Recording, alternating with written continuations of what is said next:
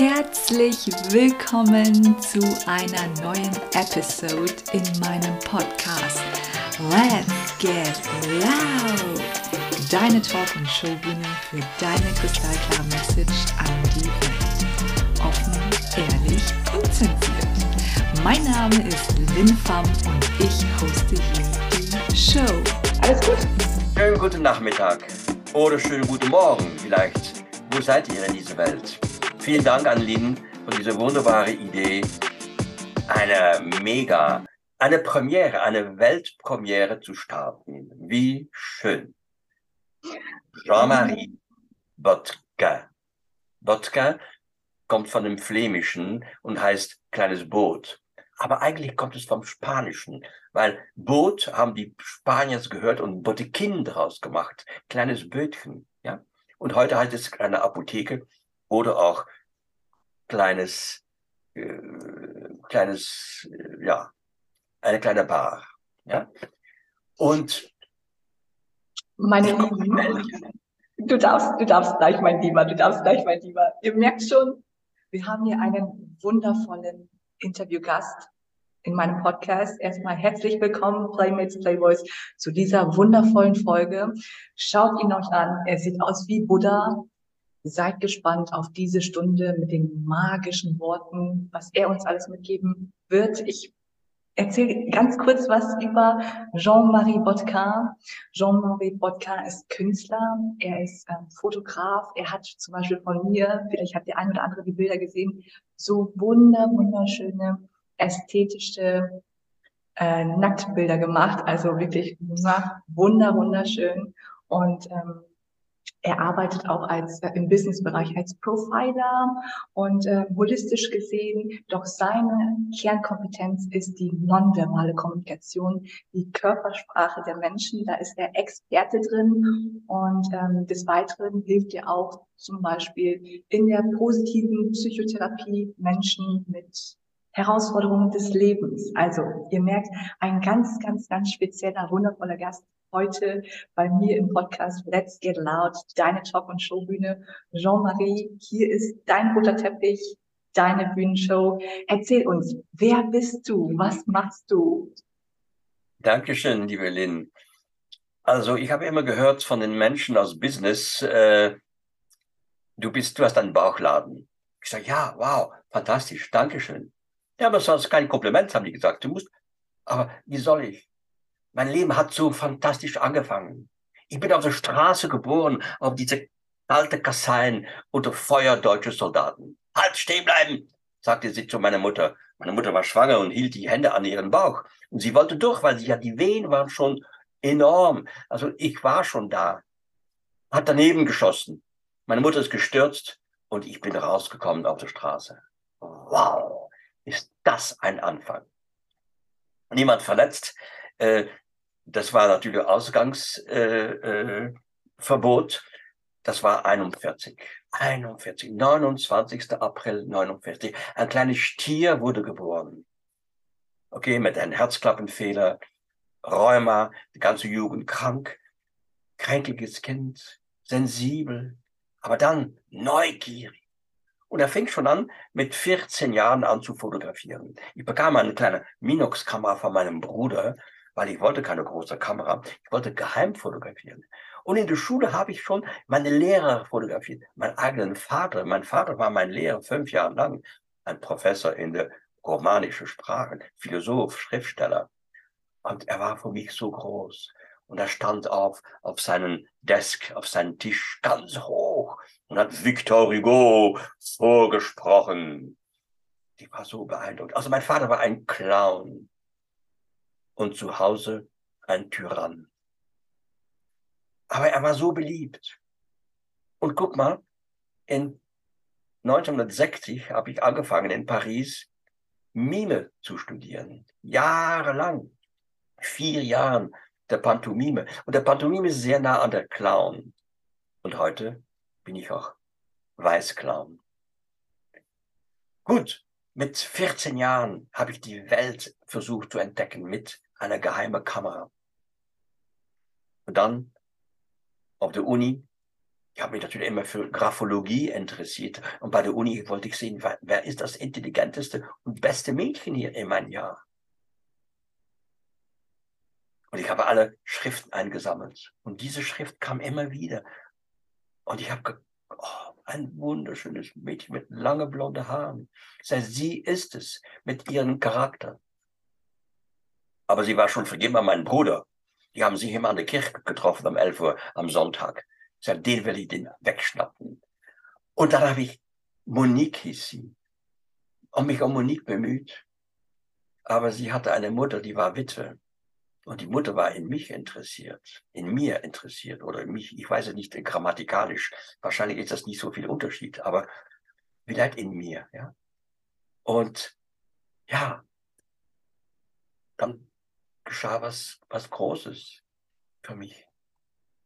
Weil es geht hier auch, auch um Liebe, es geht auch hier um Sex, es geht hier um wunderbare Sachen, mein Lieben. Und okay, ich habe sie geschwängert. Aber das war noch nicht alles. Ich musste heiraten, aber ich konnte nicht heiraten, weil ich war noch nicht 18. Das heißt, ich, musste von meinem König Baudewijn in Belgien eine extra Genehmigung Anfragen, die ich bekommen habe, um früher heiraten zu dürfen. Heute ist das kein Problem. Damals ist 21 Jahre. Nur meine Schwiegermutter hat gesagt, erst bei mir. Und ich habe das Liebesleben kennengelernt, noch vor der Heirat, durch meine Schwiegermutter. Sie hatte gesagt, komm, Junge, komm, ich zeige dir, wie es geht. Ich bin heute dankbar dafür. Das ist kein Hohn, das ist kein, keine Katastrophe, das ist keine Sünde. Das ist wunderschön. Und Sigmund Freud hat darüber geschrieben in seinen Büchern. Das ist heute eine Katastrophe. Nein, viele Schwiegermütter sind verliebt in ihren Schwiegersohn. Und umgekehrt. Also ich habe gelernt. Und gut, ich war ein sehr schneller Student. Ich war besonders begabt. Ich war schon mit 16 fertig auf mein Abitur und ging schon zur Uni und habe Jahre gesprungen, obwohl äh, in Belgien die zwei Sprachen schwierig waren, weil ich war nicht Flämisch sprechend, nicht Niederländisch sprechend, Französisch sprechend. Auch eine Katastrophe, weil das ist ein No-Go in Belgien. Wenn du da wohnst, musst du Flämisch und da musst du Wallonisch, also Französisch sprechen. Gut, ich habe mich interessiert für Fotografie immer weiter. Und weil mein Vater gesagt, raus hier, du hast das Mädchen geschwängert, du sollst sie jetzt heiraten und raus. Und dann saß ich da und wie soll ich das Geld verdienen? Aber ich habe einen wunderbaren Menschen getroffen, der mir Fotografie beigebracht hat und gesagt, okay, ähm, du kannst meinen Laden hüten. Und er hat mich ein bisschen Geld gegeben und ich kam in seine Dunkelkammer und ich habe da versucht zu vergrößern und ich wusste gar nicht, wie es ging. Ich nahm einfach Papier aus meinem Schrift und habe das runtergetan in den Entwickler und nichts geschah. Aber ich selbst, ich bin ein self-made man. Und er sagte, okay, ich habe eine wunderbare Idee für dich. Du kannst in den Diskotheken, das damals hieß es, äh, äh Dancings, ja, äh, und Cafés fotografieren. Und ich mit meinem Fahrrad, mit meinem Fotoapparat habe einfach die Menschen fotografiert. Nachts, mich gewundert, dass diese wunderbaren äh, Menschen zusammen waren, die sich geküsst haben um 7 Uhr, 8 Uhr. Um 11 Uhr war es schon eine andere Frau und um 3 Uhr war das eine Prostituierte. Ich habe das Leben kennengelernt, wie es ist. Richtig wunderbar. Es ist nichts verboten. Alles ist da. Wie ich gesehen habe, als die Menschen die Fotos nicht abholten, da habe ich gesagt, okay, dann fotografiere ich weiter ohne Film. Habe ich auch das Geld verdient. Okay, ein Verbrechen, ja. Aber ich habe gesehen, ich kann viel mehr Geld verdienen, weil die Frauen kamen zu mir und ich habe den Bon gefunden in dem Mantel von meinem Mann. Er hat bestimmt eine andere Frau. Diese Bon, die haben mich sehr viel Geld geboten für die Fotos, für die Scheidung. Und so, so habe ich gelernt in meinem Leben. Und ich wurde einer der besten Fotografen. Ich habe viele Fotografen ausgebildet. Ihr guckt in Wikipedia. Ich habe für die Industrie Jahre und Jahre lang gearbeitet, weltweit. Seit 1980 Seminaren in Südfrankreich, in Italien, hier in Ungarn und dann ab 90 Jahren weltweit von Australien so nach Korea. Ich liebe Korea und dann natürlich Japan und so weiter und äh, Amerika, wieder Europa. Mein Leben ist beschenkt. Aber wie kam ich nach Deutschland? Ein No-Go für einen Belgier. Ein Belgier geht nicht nach Deutschland. Das ist das Land der Feinde. Aber ich war neugierig. Und ein Zufall brachte mich, weil ich hatte ein Haustier. Ein besonderes Haustier. Eine Wildkatze.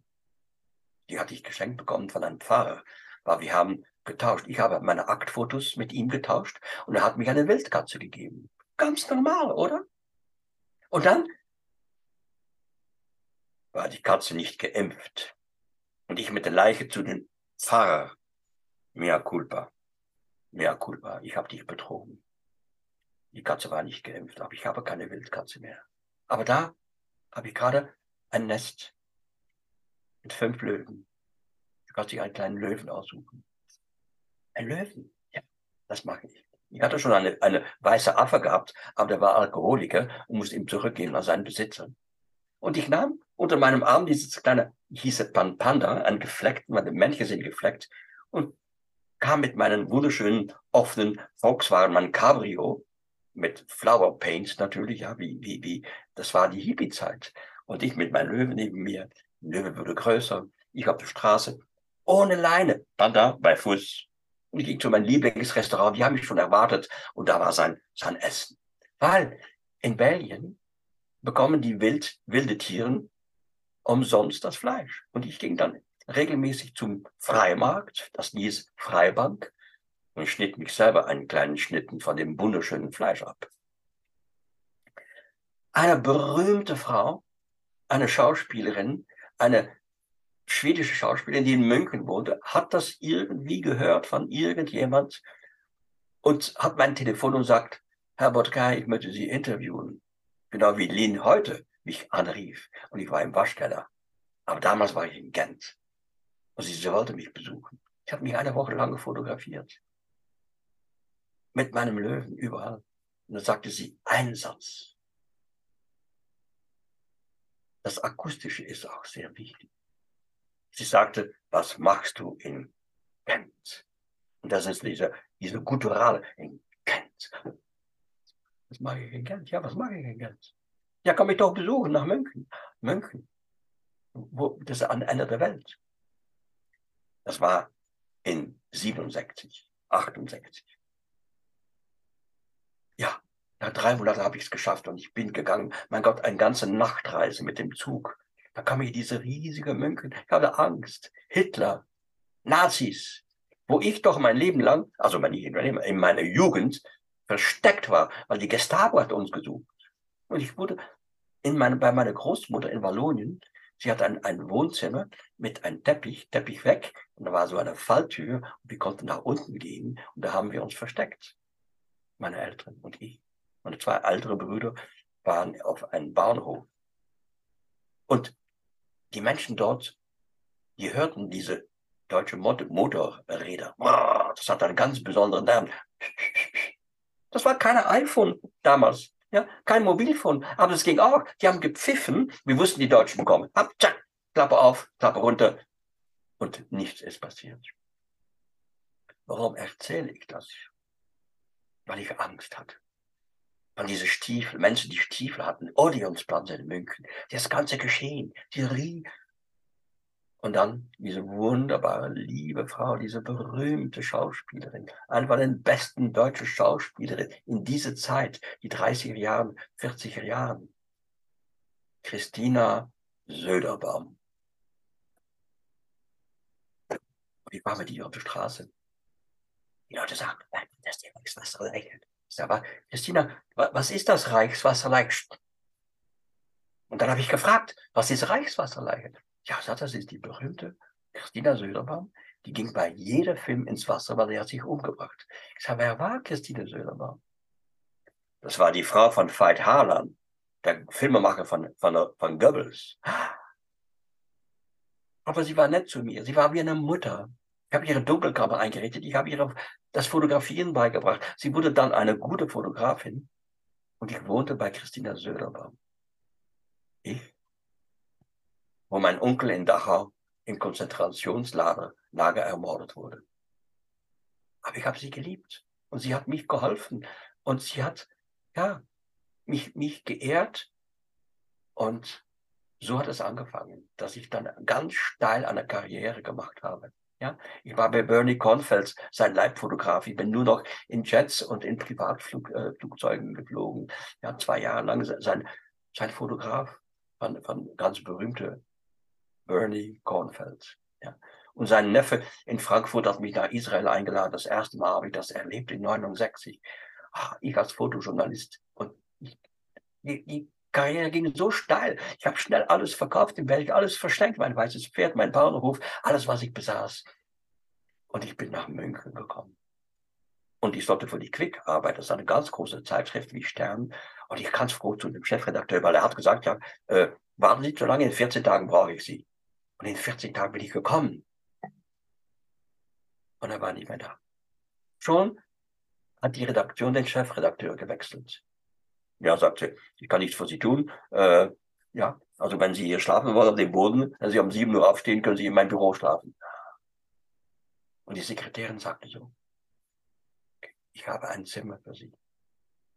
Und dann ging ich zu dieses Zimmer weiter südlich von München, war ein Schloss. Und ich hatte ein, ein Schloss, ein Turm mit einer Zugefrau. Also mein Leben ist ein Roman. Es ist immer hoch, tief, aber hoch. Das heißt, die Chancen sind da zu greifen. Wenn man zu viel nachdenkt, oh, das ist nicht gut, das ist nicht gut, dann hat man keine Chance. Man muss mal einen Teufel kennenlernen, um einem Engel zu begegnen. Und so war das immer in meinem Leben. Gut. Wow, darf ich da ganz kurz eingreifen? Ich, du bist so ein wundertoller, wunderschöner Storyteller. Ich höre dir so gerne zu. Ähm, ja, das war so schön, wie du das gerade gesagt hast mit dem Teufel und dem Engel. Und ähm, davor hattest du noch was mit Angst gesagt. Was, was, was ist Angst für dich? Würdest du sagen, dass Angst real ist? Angst ist sehr real, ist das Unbekannte, ist natürlich nicht real, weil es gibt Furcht und Angst. Ist ein Unterschied. Also die Furcht ist noch schlimmer, ja. Das ist ganz, die Angst ist psychologisch, die Angst ist nur im Kopf, nur, die Angst ist nicht real, die Furcht ist real. Das heißt, Hitler war nicht mehr da, die, die NSDAP, die, die Hitlerjugend oder die, die SS waren nicht mehr da, aber in meinem Kopf waren die da. Und ich habe sie gehört. Und ich habe so oft unwahrscheinliche Bilder gesehen. Sie kamen, um mich zu holen. Ich habe ihre Stiefel gehört und das hat lange gedauert, lange gedauert. Bis in die 70, Ende der 70er Jahren äh, äh, hatte ich dieses Trauma, ja, abgeholt zu werden und äh, es war nicht einfach für mich. Aber ich habe gelernt, die Menschen zu lieben hier. Weil mit den Deutschen kann man philosophieren. Man kann am Tisch über Kunst reden, über Kultur reden. In Belgien esst man nur, man trinkt, man, man frisst. Ja, das sind so vier, fünf, sechs Gänge. In, in, ein Essen dauert vier Stunden in Belgien, wenn man ein Business-Essen hat. Ja, während in Deutschland kommt man sehr schnell auf den Punkt, was mir nicht immer gefällt. Äh, es gibt kein Intro, die Menschen sind sofort da und, und verabschieden sich auch zu kurz. Aber ich habe gelernt, weil mein Vater sagte, wenn du Philosoph werden möchtest und wenn du Psychologie lernen möchtest, dann musst du Deutsch lernen.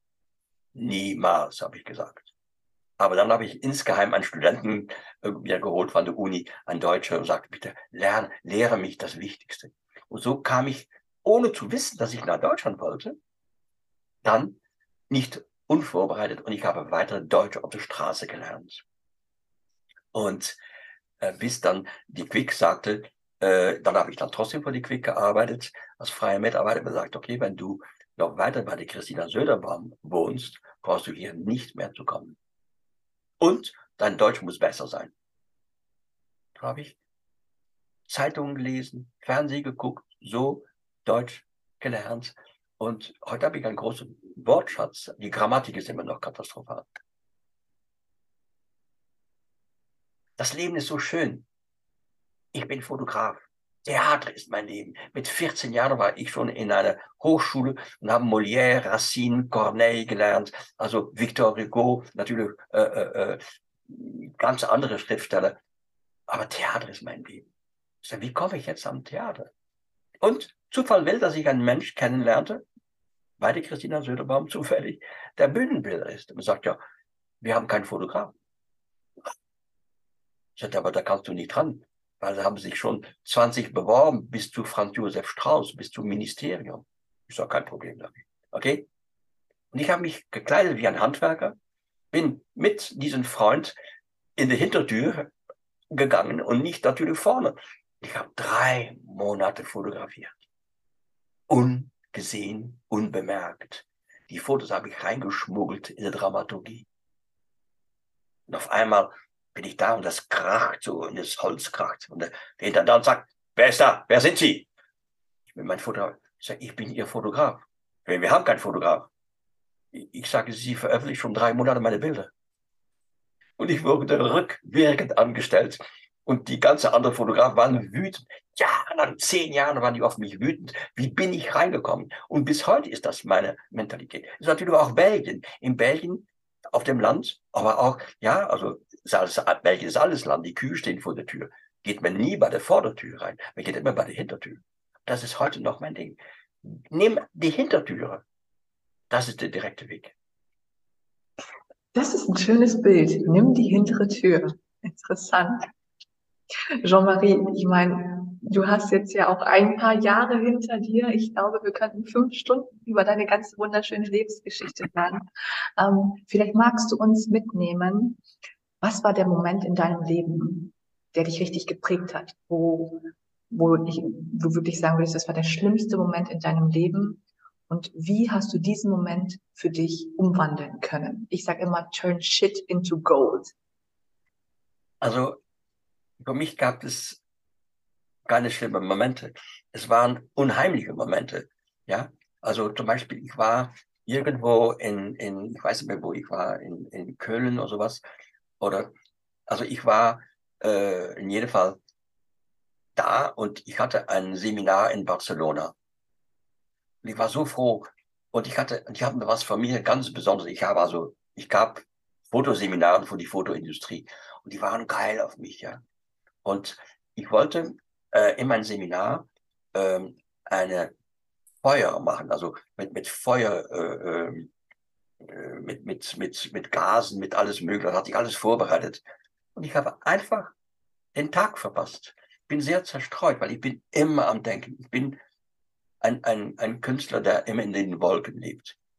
Und ich gehe zum, zum, zum Flughafen und im Flug höre ich, äh, Herr Botka hier, der Passagier Botka, ja, ja, bitte, Sie brauchen nicht zu fliegen, weil äh, Ihr Workshop war, war gestern.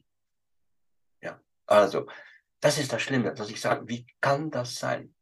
Aber es gibt auch schöne Momente im Leben. Also ich hatte äh, einen Agenten, weil ich bin dann Speaker geworden, und mein Agent sagt, okay, morgen, also gibt es einen, einen Auftrag in Bukarest. Aber Sie müssen sofort vom Flughafen sofort dorthin, man, man wird Sie dorthin bringen. Ich habe mich gefreut, Körpersprache, ja. Und ich fuhr mich in einem unheimlichen Wagen, ja, so ein Jeep mit Fernsehen, mit alles Mögliche. Ich sage, ja, wo, wo, wo fährt er mir hin? Schweigen. Ich sage, ja, in ein Hotel, ja. Ich sage, ja, vielleicht habe ich 30 Zuhörer. Und dann sagt er, guck mal da, da war Michael Jackson vor sie. War eine riesige Arena. Da kam der Geschäftsführer, sagte mir, Herr Botzkein, tut mir so leid, wir müssen uns entschuldigen, wir haben nicht so viele Teilnehmer, als wir dachten. Wir haben nur 3600 und keine 4000. Da bin ich wie paralysiert, ja. Ich dachte, was mache ich jetzt? 4000, 3600 Leute. Ja? Und dann hab, wusste ich, dann habe ich seiner Sekretärin gesagt, bitte, wenn Sie meinen Namen hören, weil es war eine Treppe mit 10 Meter, ja, also nach oben. Und ich konnte genauso die, die Bühne sehen und die Füße der Leute. Ich sage, wenn Sie meinen Namen hören, drücken Sie zwischen meine Schulterblätter und an der Gegenseite vom Nabel in meinem. Rücken. Weil da sind zwei Muskeln, die kein Mensch kennt und die kein Mensch nützt, aber ich kenne diese. Und da ist ein Muskel, die kann man palpitieren. Und sie hat so gemacht, zack.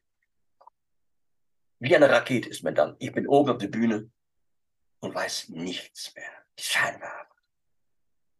Und ich sage, Viva Romagna. Und ein Applaus von einer Minute und Füße getrampelt. Und ich weiß nicht, was ich sagen soll. Und dann höre ich, uh, Viva Bulgaria. Und wieder getrampelt. Zwei Minuten lang. Und ich wusste immer noch nicht, was ich tue. Das ist schlimm. Und dann bin ich ins Carré gegangen. In ein Rechteck. Immer in ein Rechteck gegangen. Gehen und gehen und gehen. Weiß ich, zehnmal. Und wieder ein Applaus. Und dann kam mir wieder Goebbels. Hitler. In mein Gedächtnis. Ich sage, wenn man oben ist, kann man alles machen. Aber muss man, man muss erst oben, oben sein. Ich konnte tun, was ich wollte. Die Leute haben immer applaudiert, die haben geschrien. Und dann habe ich ein Staubsaugerverkäufer nach, nachgemacht, ohne Worte. Und meine, meine Übersetzerin sagte, äh, sie war verzweifelt, weil sie wollte übersetzen. Und dann habe ich angefangen zu sprechen. Einen ganz neuen Text, etwas ganz anderes. Und das ist ein Moment vom Glück. Also Angst und Glück sind immer sehr nah beieinander. Das ist eine Perspektive-Sache.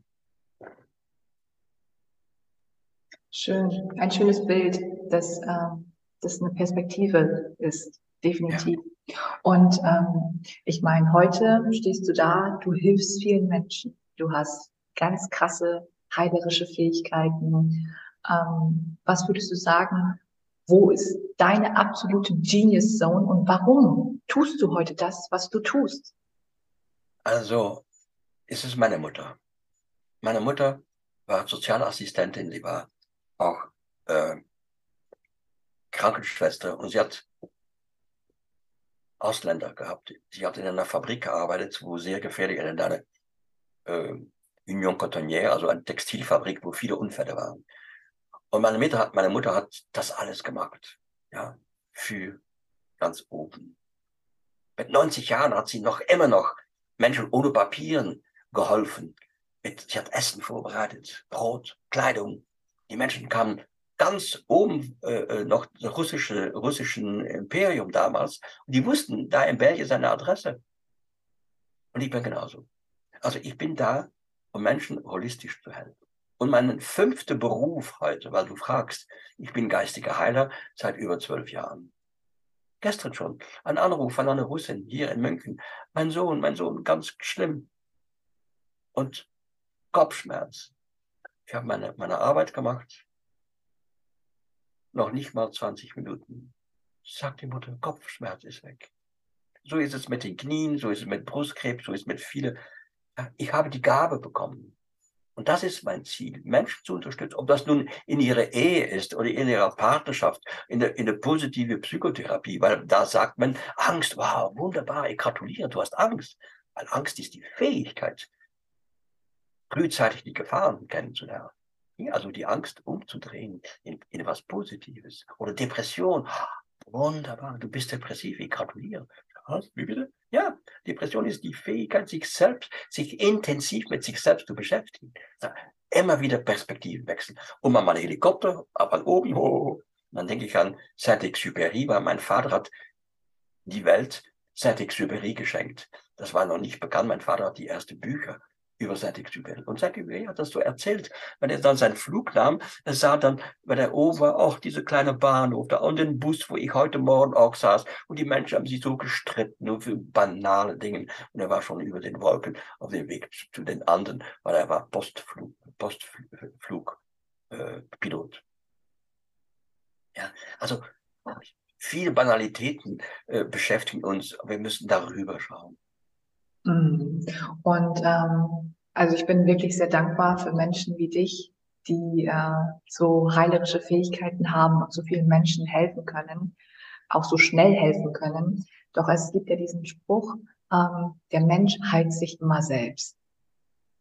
Und wir Heiler und Coaches geben zwar nur eine Richtung her, doch letztendlich heilt der Mensch sich selbst. Und da würde ich gerne von dir deine eigene Meinung hören. Und wie siehst du das weil gerade wir Menschen, die so heilerische Fähigkeiten haben, wie, wie äh, herausfordernd es ist, wenn wir selber mal schwach sind. Wer hilft uns dann? Das ist eine heikle Frage, weil dieser erste Teil der Frage ist richtig. äh, Heilung ist immer eine Teil der Selbstheilung. Das heißt, es ist ein Dreieck. Ja? Äh, der Coach oder der Heiler ist mit dieser Person in Kontakt. Dann geht es nach oben im Universum zu dem Höchsten und dann wieder zu den Heiler. Und so ist dieser Kontakt aber eigentlich von den Heiler nach oben und dann zu Klienten und dann wieder zurück. Ja? Meistens klappt das immer. Wenn man sich selbst heilt, wenn wir mal schwach sind, brauchen wir auch dieses Dreieck. Weil dieses Dreieck gibt es nicht. Es gibt nur so. Ja? Und das kann funktionieren. Man braucht aber unheimlich viel Geduld, weil, weil es kommt jetzt eine, eine wunderbare Sache, die ich vielleicht gerne vorlesen möchte. Ähm, es ist etwas Wunderbares, dass der Mensch leiden muss. Also in dem Leiden, in, in dem, äh, ähm, ich gucke, ob ich das finde hier, ähm, ähm, nee, ich, das dauert. Es gibt drei Sachen. Es gibt einen Sinn, dass jemand gesund wird. Weil dann hat er die Möglichkeit, Wachstum zu nehmen. Wenn ein Mensch aber nichts tut für sich und die Heilung vielleicht nicht glaubt oder nicht annimmt oder nicht seriös oder nicht mitwirkt, dann funktioniert die Heilung nur halb. Es gibt aber Menschen, die in ihrer in ihrem Zustand bleiben wollen, krank sein wollen, ja, aber da kriegen sie wenigstens Wertschätzung, da kriegen, bekommen sie Anerkennung. Es, jemand guckt sie an, sie wird angerufen. Und dann geht die Heilung nicht mehr. Und bei vielen, zum Beispiel Krebs in ein anderes Stadium, ist das die Vorbereitung zum Gehen, Vorbereitung zum neuen Leben. Für uns. Wir müssen lernen, auch den Schmerz anzunehmen und mit Freude das heißt, Probleme, Schmerz, Herausforderungen sind ein Geschenk, um zu wachsen. Wunderschön, wunderschön. Und ähm, wenn du schon von Schmerz sprichst, lasst uns doch gleich die Überleitung machen zu Liebe, weil ich bin der felsenfesten Überzeugung, Liebe und Schmerz gehen irgendwo Hand in Hand. Und deswegen, Jean-Marie, ich freue mich auf deine Antwort. Was bedeutet für dich Liebe? L'amour toujours. L'amour. Also, da gibt es nicht eine Antwort, wie ich auch holistisch arbeite, gibt es ein Gefäß, ja. Und im Gefäß sind viele Sachen drin. Oder ein Blumenstrauß, ja. Es gibt Rosen mit, mit, wie heißt es wieder? Mit, ja, ähm, und es gibt Dornen. Dornen, ja, es gibt Dornen. Und die, siehst du, das ist das schönste Symbol. Warum ist die Rose das Symbol für die Liebe? Ja, weil es auch Dornen gibt. Also die erste Dorn ist unsere Cocktail, was wir hier haben. Das nennt sich verliebt sein. Genau wie verlaufen. Diese Cocktail ist meistens so fantastisch mit sieben, acht, neun verschiedenen Stoffe, dass wir gar nicht wissen, was wir machen. Und wir sind glücklich, wir sind glücklich, wir sind, ha! Und das ist eine fantastische Zeit. Aber es kommt auch die raue Realität, wo wir wieder runterkommen und dann sagen, was ist das diese Person, die ich geliebt habe oder die mir gesagt hat, sie liebt mich? Die ist ganz anders heute. Die sieht ganz anders aus. Ja? Also wir werden, wir betrügen uns selbst das Wort betrügen ist nicht, nicht gut, aber wir, wir, wir haben eine ganz andere Wahrnehmung. Das ist das erste Teil, der erste Teil. Das zweite Teil ist, dass, das ist meine, meine, mein liebstes Thema, Liebe. Ich spreche über die Liebe mit den 49 Etagen. Also Liebe für mich ist ein Zwillingsturm mit je 49 Etagen. Und eine ist in diese irgendwo und sagt, ich liebe dich aus einem anderen Turm kommt, wo bist du? Bis die zwei Menschen sich hier treffen, ist wunderbar. Aber dann geht es wieder weiter. Nach oben, nach unten, ist ständig sich zu suchen. Das heißt, die 49 Stufen sind Qualitäten der Liebe. Ja? Und das ist nach den alten Veden die Siebenteiligkeit des Menschen. Ja? Also die vier, unten ist das, was hier bleibt nach dem Tod. Ja, das ist die, die, das Gebeine, die, die, die Konstrukte, ja, die Materie, da kommt Prana, die Kraft, dann kommt das Ätherische, dann kommt das, die Absichten, das nennt sich Kamamanas auf Sanskrit. Ja, Kamamanas bedeutet, ich liebe, weil ich eine Absicht habe. Ja, und das können wir nicht anders. Wir haben alle die Absicht. Dann kommt oben Budi, das nennt sich Intuition, das ist eine höhere Liebe. Das ist so eine Liebe, wo man sich vielleicht nicht sieht, nur Briefe schreibt. Und dann kommt Manas. Manas auf Sanskrit hat Mensch gegeben. Eine ganz höhere Liebe. Und jeder von diesen sieben Etagen haben wieder andere sieben Etagen, deswegen komme ich auf 49. Und dann kommt ganz oben die göttliche Liebe, das ist die göttliche Wille. Das heißt Atma. Und Atma habe auf Deutsch Atmen gegeben. Ich atme jeden Tag das Universum ein. Ja, Ruhe auf, Hebräisch. Ja, also göttlicher Atem. Ja.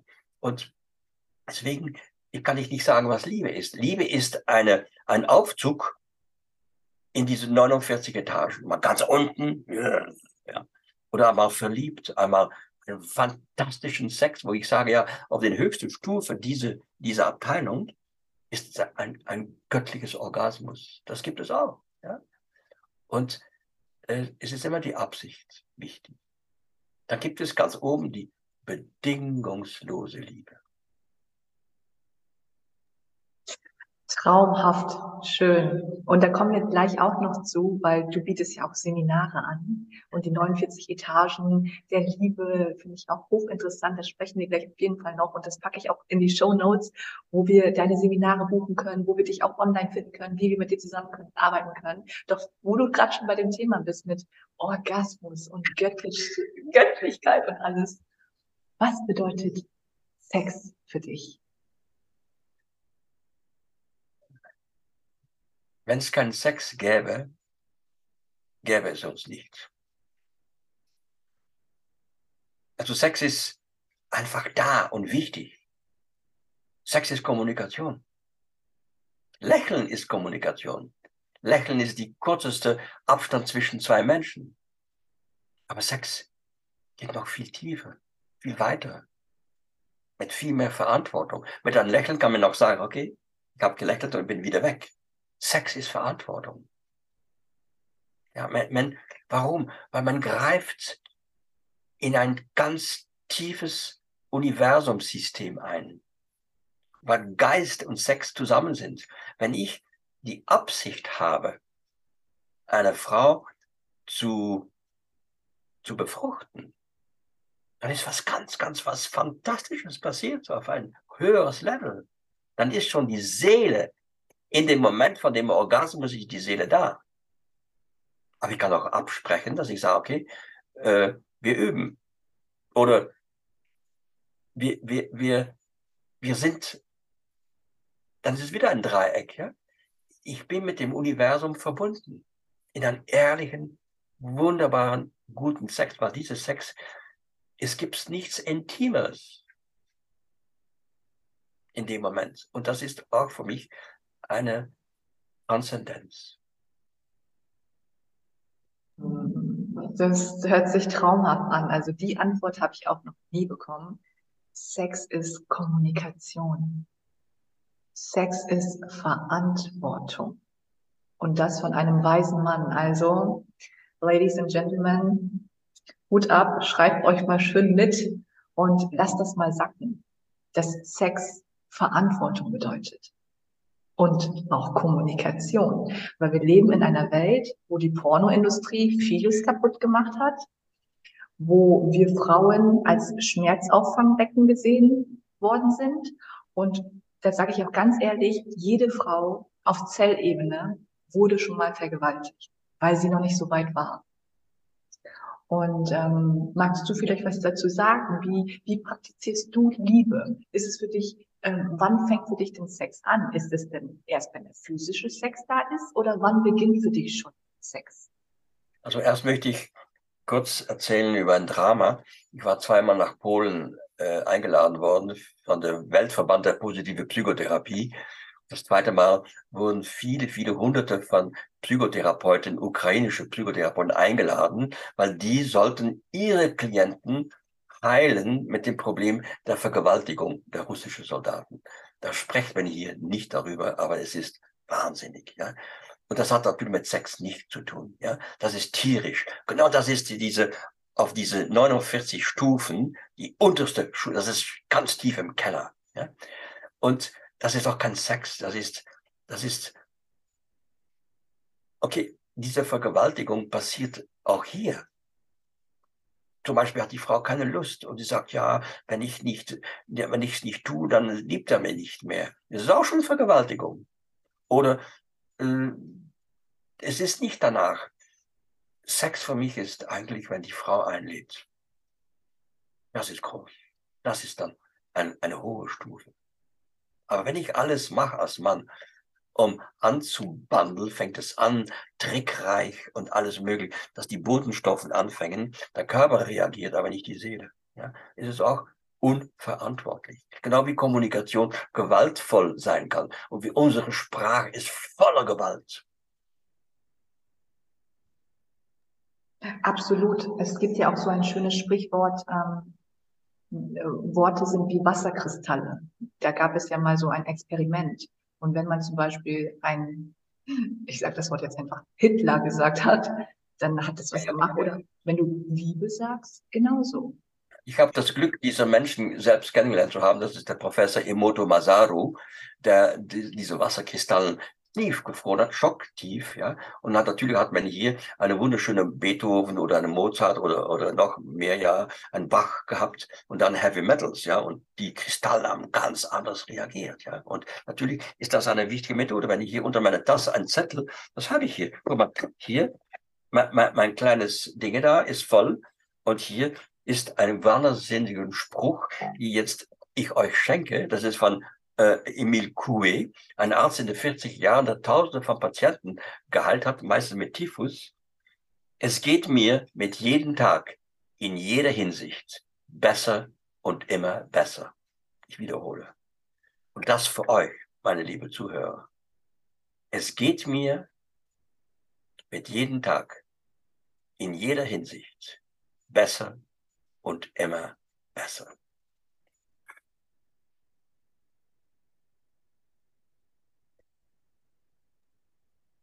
Das ist Heilung. So schön. Ja, Playmates, Playboys, lass den, Sack, den, Sack mal, den Satz mal sacken. Es geht mir jeden Tag immer besser. In jeder Hinsicht. In jeder Hinsicht. Also das hat auch mit Liebe zu tun. Das kannst du äh, deiner Partnerin sagen, ja. Äh, äh, äh, ähm, und man kann das auch, aber zu zu deiner Frage möchte ich noch was ganz Wichtiges sagen. Ich beschäftige mich mit den neun Vitamine, neun Liebesvitamine für eine glückliche Partnerschaft. Das heißt, etwas ganz Neues. Wir Menschen, wir denken alle, wir sind total davon überzeugt, dass wir wissen, was der andere braucht, um geliebt zu werden oder um lieben zu können. Und das ist vollkommen falsch. Wir können mal Glück haben, dass es vielleicht klappt, ja. Aber meistens klappt das nicht.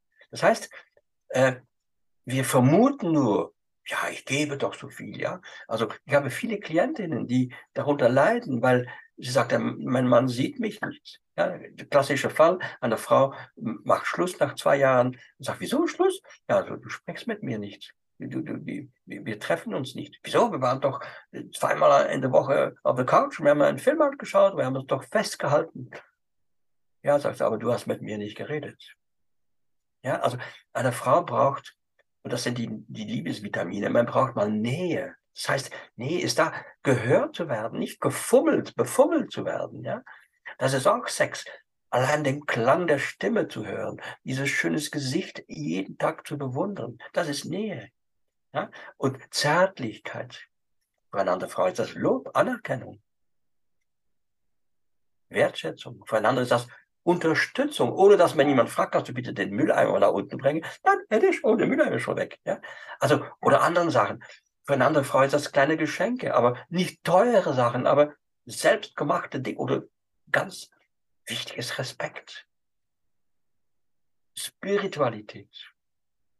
Ja? Spiritualität geht, also man kann alles kaputt machen mit, mit nonverbal. Musst du schon wieder meditieren? Sag mal, sag mal, wie oft meditierst du eigentlich schon? Alles ist kaputt. Allein die Nase zu rüpfen. Ja. ja. ja die Macht der Worte. Und ähm, das, das war gerade. Also Zungen, eine Zunge hat keine Knochen, aber kann Knochen brechen. Ja, und ich finde auch, dass ähm, die Macht der Worte, dass du mit bestimmten Worten, mit dieser Kommunikation einen Menschen in der Seele viel, viel tiefer verletzen kannst als mit Gewalt. Natürlich, natürlich. Also, das haben wir alle. Guck, du hast bestimmt auch Freundinnen und äh, von dir, die das mal erzählt haben. Also bei mir haben Klienten sagen ja, meine Mutter hat mal gesagt, ich habe dich eigentlich nicht gewollt. Bang! Alles kaputt. Bei meiner Tochter, ja, war das so, dass ihre Mutter ihre ganze Journale, ihre, ihre Journale, äh, Tagebücher in den Müll geschmissen hat. Wenn sie sie wenigstens verbrannt hätte, aber in den Müll. Bis heute leidet meine Tochter darunter. Ja. Das sind Sachen, die eine Sekunde dauern, fürs ganze Leben bleiben.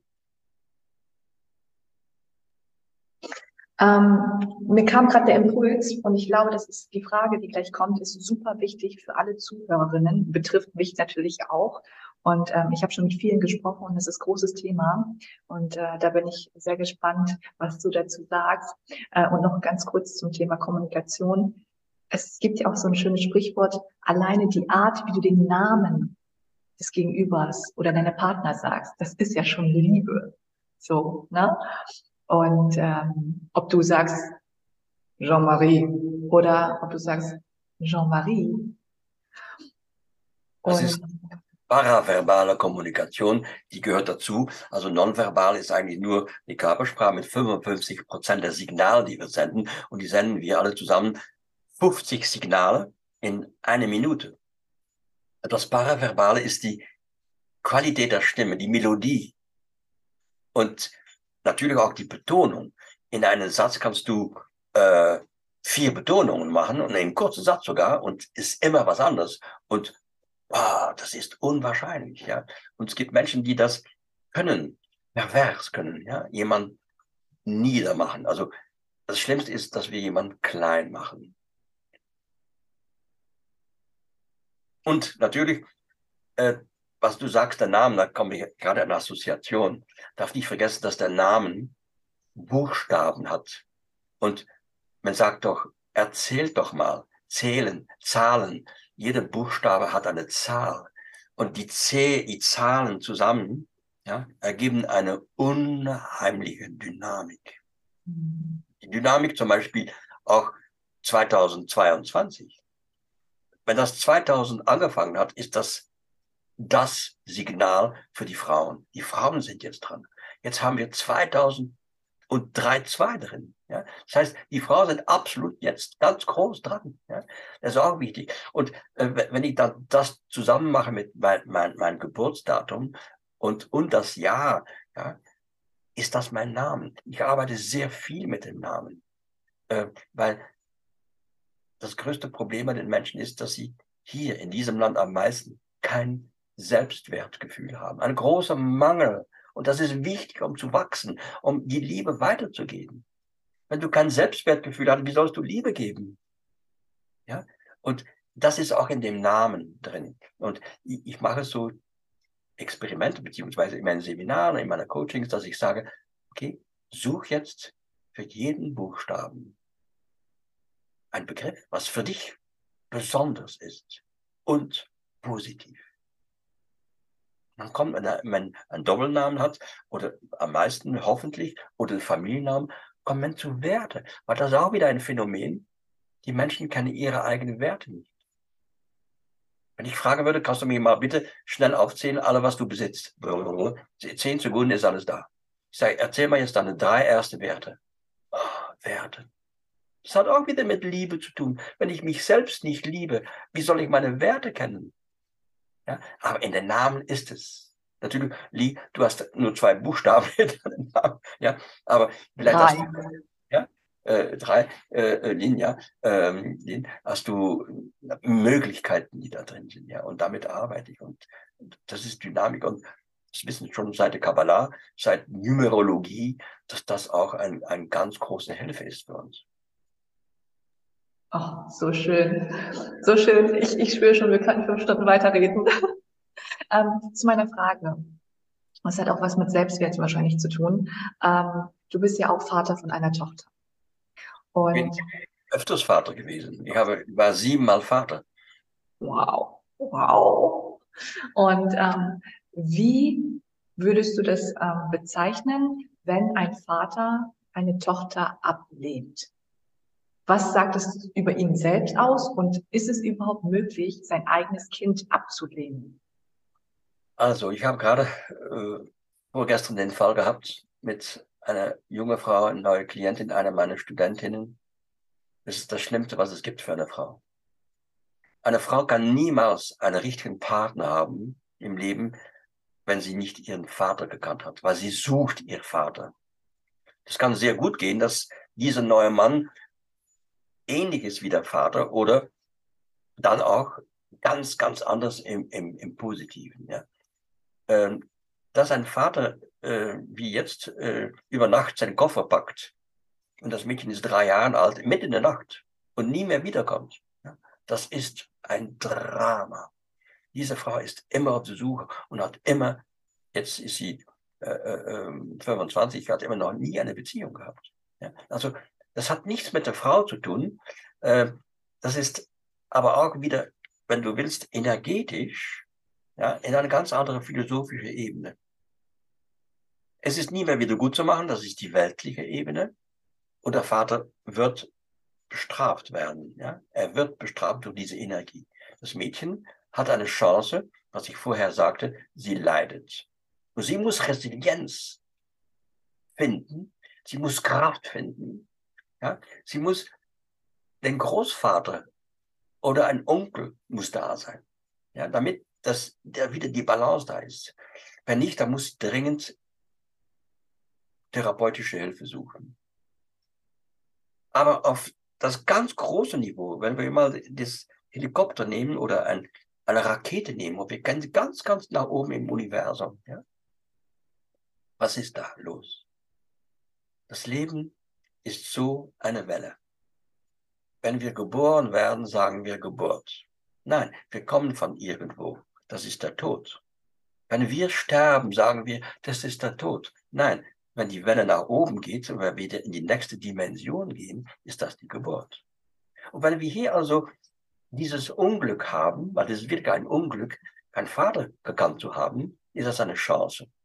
Der Vater aber kriegt noch eine größere Chance, dass er im nächsten Leben daran arbeitet. Also im nächsten Leben ist ein Workshop hier, ist ein Seminar, wo wir arbeiten. Und der Seminarleiter sagt, okay, es ist Zeit, du kannst wieder nach unten gehen. Das ist der Tod in die nächste Dimension. Für das Leben ist das die Geburt. Und der Vater kann es wieder gut machen, weil im Universum gibt es keine Zeit, es gibt keinen Ort, es ist die Unendlichkeit. Und was ist schon so ein kleines Liebchen? Ein Leben, auch wenn es 100 Jahre dauert. Ja? Also wir haben öfters die Chance, es wieder gut zu machen. Danke für deine schöne Antwort. Und ähm, was würdest du Frauen äh, für einen Tipp geben, deren Vater sie kennen, der auch noch am Leben ist, also in diesem Leben? Ähm, würdest du denen sagen, geh zu der Person, die es betrifft und besprich es mit ihr? Also, eine fantastische Methode, die ich verwende, das sind die, die Vergebung.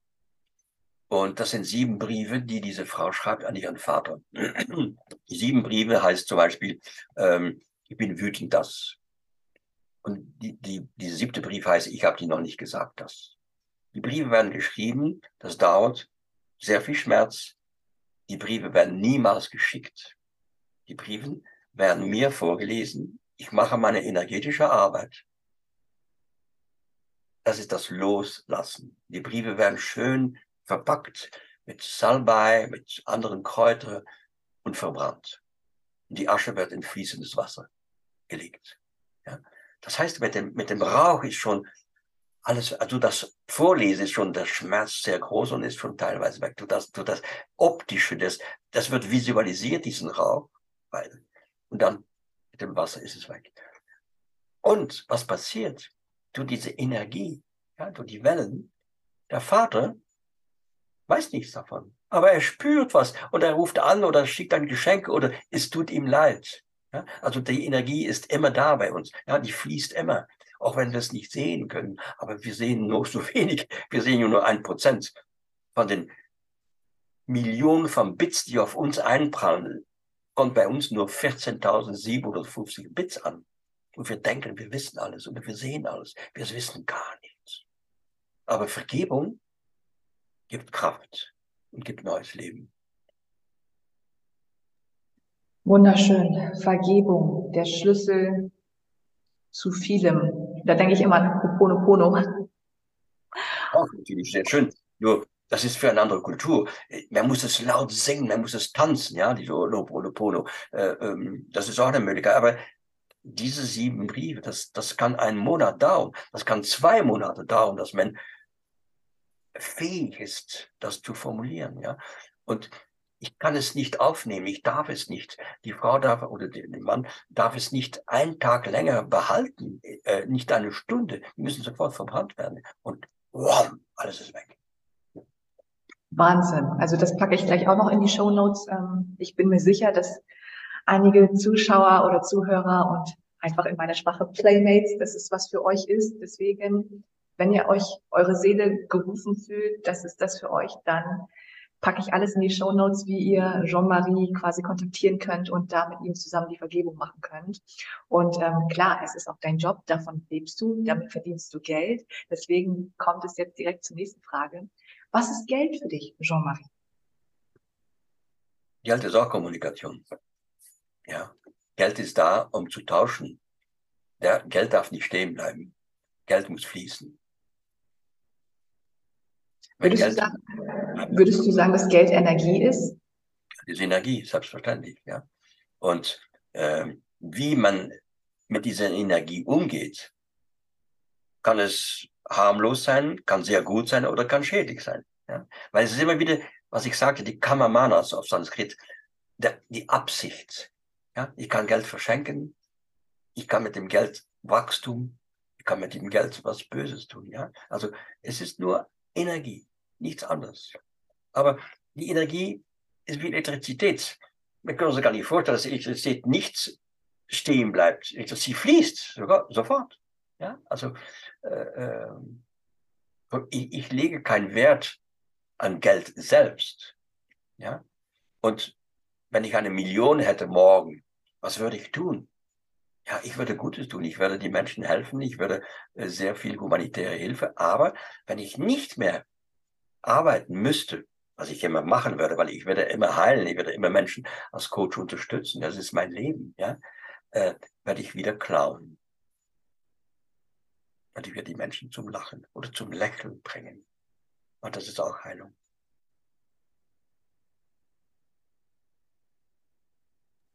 Wie schön. Da, da fällt mir gerade ein, hast du vielleicht Lust, eine kleine Pantomime-Show so ein, ein, zwei Minuten jetzt zu machen? Uns zu amüsieren? Ja, weißt du, äh, äh, ist natürlich schwierig, weil Pantomime braucht ein Licht, braucht Hintergrund. Aber ich kann dir zeigen, wenn ich zum Beispiel im Winter, ja, äh, äh, wäre jetzt das fantastisch, dass ich diese erste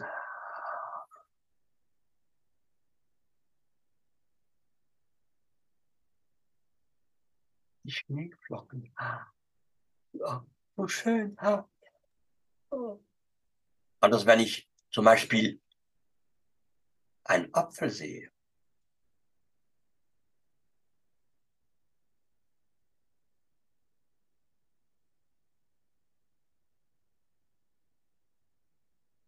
Ja.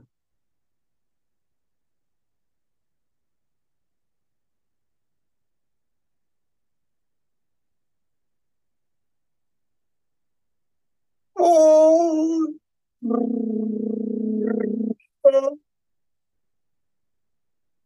Apfel war voller Würmer und die Würmer, die Würmer, die, die zerfressen mich. Ja? Siehst du, also kleine Dinge, wenn du eine Kirsche siehst, ja, ist anders wie ein Apfel oder anders wie du die erste Schneeflocke siehst. Ja? Also Pantomime oder Mime ist die, die, die Sprache, also die wortlose Sprache. Mhm. Das heißt, die Sprache der Gefühle. Mhm. Wieder bei der Liebe. Ja, ich habe das gerade so mitgefühlt und mein, mein Mund, äh, Wasser lief zusammen, wie du den Apfel reingebissen hast. Also das hast du wunder, wundervoll gemacht. Und Aber äh, man braucht immer die Realität. Also meine Studenten und meine Teilnehmer sage ich, an die über mit der Rosine. Nimm eine Rosine, ja, und riech da dran. Nicht zu viel palpitieren, knetet ein bisschen und, und riecht's dann. Ah, nur die Lippen. Nichts auf die Zunge. Und so weiter und so weiter. Langsam. Das muss 20 Minuten dauern, ja. Und dann hast du am Schluss diese, diese Rosine ist geschmolzen und dann spürst du, wie es hier in deine Rache runtergeht. Eine Rosine, 20 Minuten. Ein, ein Partner im Sex mal 10. Welcher Mann riecht einer Frau oder schmeckt sie wie eine Rosine? Muss alles schnell, schnell gehen. mein Liebhaber. Ja. Ich bin, ich bin so dankbar dafür. Und das nennt sich Achtsamkeit, Mindfulness oder Awareness. Ja? Und wir sind alle ein, ein Geschenk der Natur, ein Geschenk des Universums. Und genau wie eine Rosine. Aber viel mehr. Und dieser Respekt, diese, diese Bewunderung für dieses Sein, für dieses Wunder, weil wir sind alle ein Wunder. Wir sind nicht so aus dem Himmel gefallen, ja. Das ist ja wahnsinnig, was da passiert ist. Und das ist auch wieder zum Sex. Wir kommen wieder zurück zum Sex. Sexualität. Ja? Welcher Mann hat schon eine Vulva gesehen und angeguckt mit Bewunderung? Ja. Ich fotografiere Vulvas mit tiefstem Respekt. Und ja. das ist meine Kunst. Aber die Menschen sind das nicht gewöhnt. Sie haben Angst davor, weil es ist unbekannt. Eine Vulva. Oh, könnte hineinfallen vielleicht. Mm, Da mag ich gerade, das kam, es kam gerade der Impuls, das mag ich sehr gerne mit euch teilen, weil es ist ja die Talk- und Showbühne, offen, ehrlich, unzensiert. Wir sprechen hier über alle Themen. Und ähm, ich hatte so einen schönen magischen Moment, weil du gerade von Vulva gesprochen hast. Bei mir, ich nenne sie ja immer Joni. Und ähm, mein Liebhaber hat zum Beispiel ähm, nach unserem Liebesspiel meine Joni gegessen und dabei einfach meine Hand gehalten. Also Ja. Das ist die Verbindung, siehst du? Äh, Es muss ein Kreis sein, ja? Ähm, Und das ist wichtig. Also die Energie hat hier ein, ein, ein Turnus gehabt. Und ja, dass die Energie jetzt nur weggeht, ja, das ist fantastisch, ja. ja, das Ich hoffe, war, dass er auch deine Füße streichelt, weil Männer haben auch vergessen und verloren diese Sensualität. Das ist ein schönes Wort auf Französisch. Sensualität. Ich weiß nicht, ob es das Deutsch gibt, ja. Ein Fuß. Ein Fuß zu riechen, zu küssen, zu, zu streicheln. Mein Gott, das ist die höchste, höchste, ja, er liebt meine Füße und er liebt auch meine Zehen.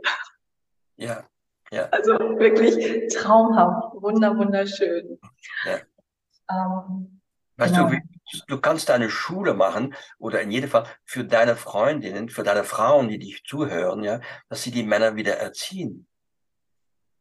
Ja, es geht bei, bei mir im Coaching auch viel darum, deine eigenen Bedürfnisse Ja, ja. erstmal zu erkennen, dann auszusprechen. Ja, aber weißt du, Menschen kennen ihre Bedürfnisse nicht. Menschen haben auch komische äh, äh, Kurzschlüsse. Zum Beispiel Bedürfnis nach Essen. Ja? Ist kein Bedürfnis nach Nahrung. Das Bedürfnis nach Essen ist Bedürfnis nach Wertschätzung, nach Lob, nach Anerkennung. Deswegen gehen so viele Frauen nachts in ihren Kühlschrank. Sie haben sie nicht zu suchen dort nachts. Ja, es ist, diese Belohnung ist wichtig. Ja, und da ist auch wieder in der Liebe Belohnung wichtig. Lohn, Belohnung, ja. Und äh, das kennen wir nicht mehr. Ist alles in unserer schnell lebende Welt. Rasch, rasch, rasch, rasch, rasch, schnell, schnell. Wahnsinn. Also ich lerne von dir gerade so viel und wie gesagt, wir können ewig weitermachen. Doch vielleicht kommen wir langsam zum Ende, lieber Jean-Marie. Ähm, wie können die Zuhörer und Zuschauer mit dir zusammenarbeiten? Wie, ähm, ja, wie verdienen ganz, ganz einfach, es gibt nur ein Bodka in Deutschland und man guckt einfach meinen Namen, bodka.de. Ich habe gerade diese Homepage fertig. Es gibt noch vielleicht noch äh, Ende der Woche. Unheimlich viel, also sind vier verschiedene Sachen. Meine Vorträge in München, meine Webinare, die sind nicht umsonst, die kosten aber nur 29 Euro. Dann meine Online-Seminare, Online-Workshops von 90 Minuten über die Themen der Liebe. Und dann gibt es meine Präsenzseminare in München, wo die Menschen mich sieben Stunden erleben. Das sind die vier Möglichkeiten und natürlich auch die persönlichen Coachings, die immer sehr mit, mit sehr viel Respekt, ja, ich habe eine Verpflichtung zur Geheimhaltung. Die Menschen können mit, zu mir mit aller Problemen kommen. Ich habe 60 Jahren Lebenserfahrung mit Menschen. Ich bin 81 Jahre alt und arbeite jeden Tag elf Stunden. Und meine Mutter ist 102 geworden und ich werde 104. Das ist meine Ansage. Yes! 104. Gut, dass wir dich noch so lange hier haben. Lieber Jean-Marie Rotka, das Interview, das ähm, geht so tief, so viele Weisheiten von dir. Und ähm, ich möchte dir das letzte Wort geben. Nochmal an dieser Stelle vielen lieben Dank, dass du dabei warst und uns mit deiner Message und deinen Fähigkeiten bereicherst. Die allerletzte Frage, die ich dir stellen möchte, ist, wenn morgen die Welt untergeht, welche kristallklare Message möchtest du jetzt der Welt mitteilen? Ja, wenn die Welt untergeht, was das nicht passieren würde, wir werden untergehen, aber es gibt Milliarden von Billionen von Welten im Universum. Und das Universum wird immer größer und immer größer. Das heißt, es gibt keine Zeit.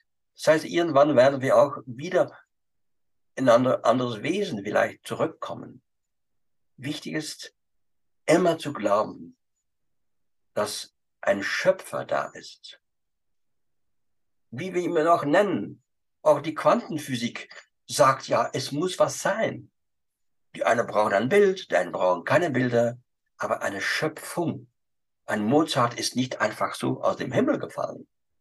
Also glauben daran, noch wenn die Welt untergeht, genau wie, ihr kennt alle den Spruch, ich würde wieder ein Bäumchen pflanzen.